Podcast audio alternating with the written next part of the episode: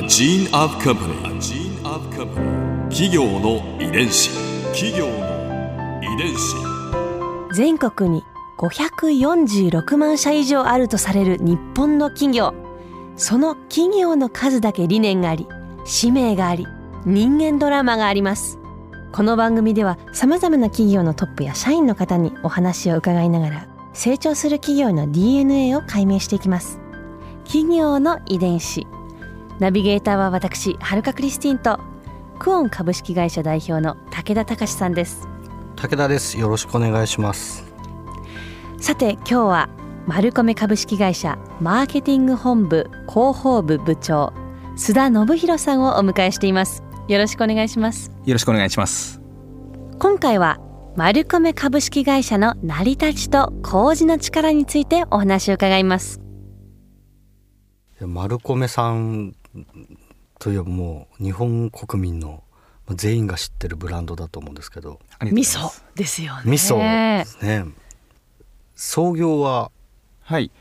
えーと、私どものあの味噌作りがあの始まったのはあの1854年、うん、はい。えー、青木民右衛門があ味噌と醤油の醸造を始めたというのがあの始まりだそうです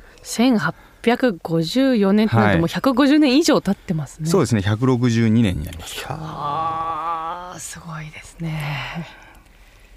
これそもそも丸米っていうのはどうして丸米とされたんですか、はい、あの丸米っていうのはあのまずあの屋号から来ている、社名です、うん、えー、どういうことかっていうと,、えーと、丸っていうのはお味噌の原料である大豆を、うん、あの表したその丸の中に丸米あの米を麹にして作る米麹のあの米味噌を作っていますのでその中にあの米という漢字で、えー、書いてで丸に米、えー、という屋号があ、まあ、私どもの社名の由来なんですが、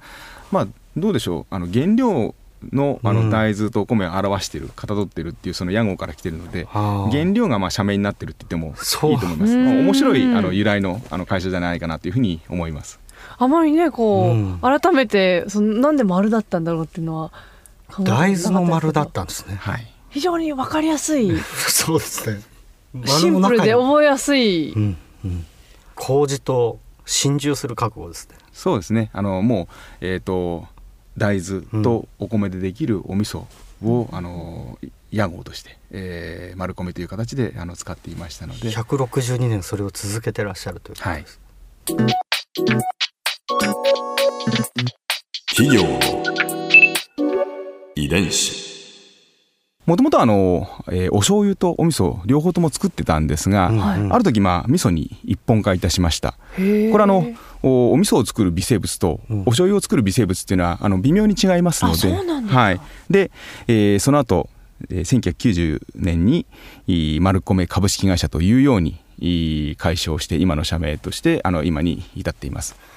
ちなみにその先ほど醤油と、えー、味噌の菌が違うって話でしたけど、はい、醤油は何菌で味噌は何菌なんですか？あのーお味噌を作るのにまず使う菌っていうのがあ、えー、麹菌、はい、であの醤油も麹菌使います、はい、あのそこは一緒なんですね、えー、あのただ種類が違うんですよね。お醤油を作っていく菌とお味噌を作っていくためにあの使うそういうあの麹の菌だとか。あその中でも分かれるんですね、はい、そうですね。あとまああのお醤油をあのなんですかね発酵させるためのあの酵母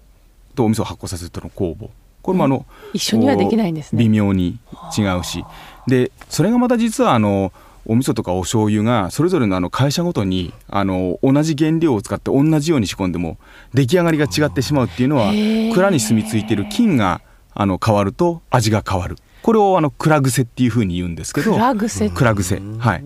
全くあの同じような同じ原料を使っても同じにはならないだから実はあの日本には千数百種類のお味噌があるっていうふうに言われています。そんなにあるんです、ね、はい、あのすごく今更聞くの恥ずかしいんですけれども、はい、麹よく聞くんですけれども、はい、そもそも麹っていうのはどういうもんなんですか、はい、あの麹っていうのは、えーとまあ、私たち食べるご飯ありますよね、あれはお米を、はい、えー、炊いてで、えー、ご飯にしてますよねあれ炊くってどういうことかっていうとあのお米を研いであの水であの洗ってですね、それであのお釜に入れて水を張っておくとおポンってスイッチを押しておくとあの朝起きた時にはご飯になってると、はい、水から煮てるんですよね。煮るという方法で食べれるようにしてるんです、はい、で麹を作る時には実は蒸すっていう方法を取ります。あのお米に蒸気を当ててあのパラパラっと蒸し上げるんですよね、はい、これ本当に食べれるんかっていうような状態なんですけど、うん、でその蒸したお米に麹菌っていう微生物、はい、これあのカビの仲間です。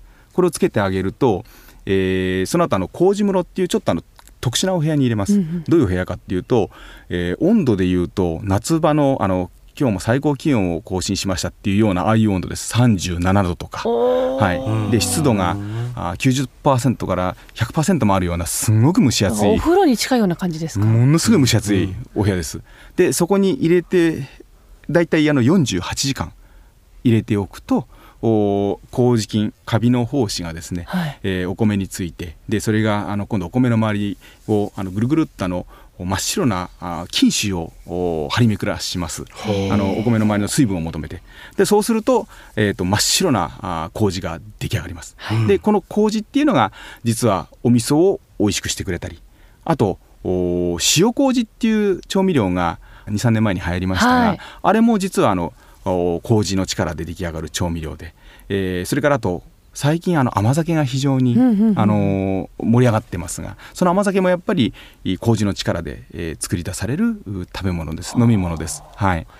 えそれらは味噌と同じ麹なんですか？はい。あの同じ麹でできます。で、えー、出来上がった麹にお塩と大豆を混ぜて仕込んで熟成させるとお味噌ができ。出来上がった麹に塩水を入れて熟成させると塩麹になり。で出来上がった麹とあとお粥を混ぜて五十数度で10時間ぐらい置いておくと甘酒ができてというようにどれもみんなの麹が作り出した酵素の働きによって、はい、えー、美味しくなって、えー、お味噌ができたり塩麹ができたり甘酒ができたりするというようなあの仕組みで出来上がっていきます。意外と知らなかったですね、うん。全然知らなかったですね。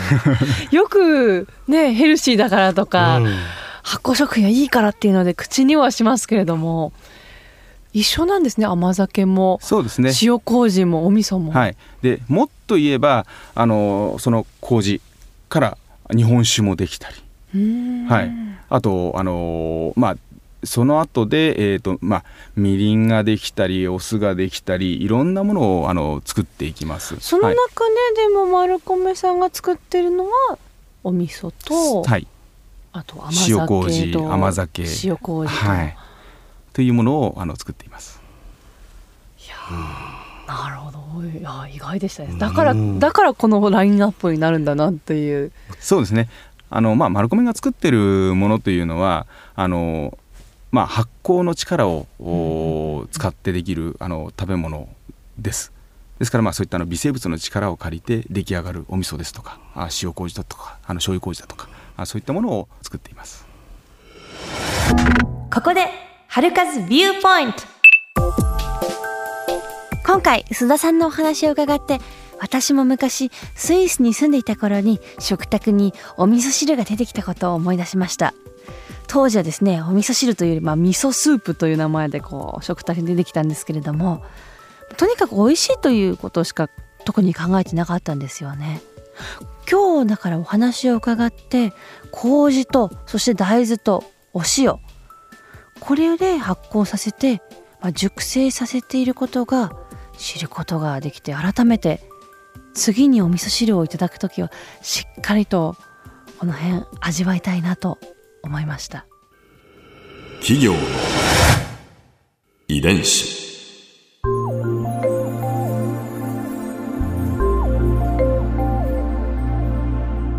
さてこの番組はポッドキャストのほかスマートフォンタブレット向けアプリ JFN パークでも聞くことができます。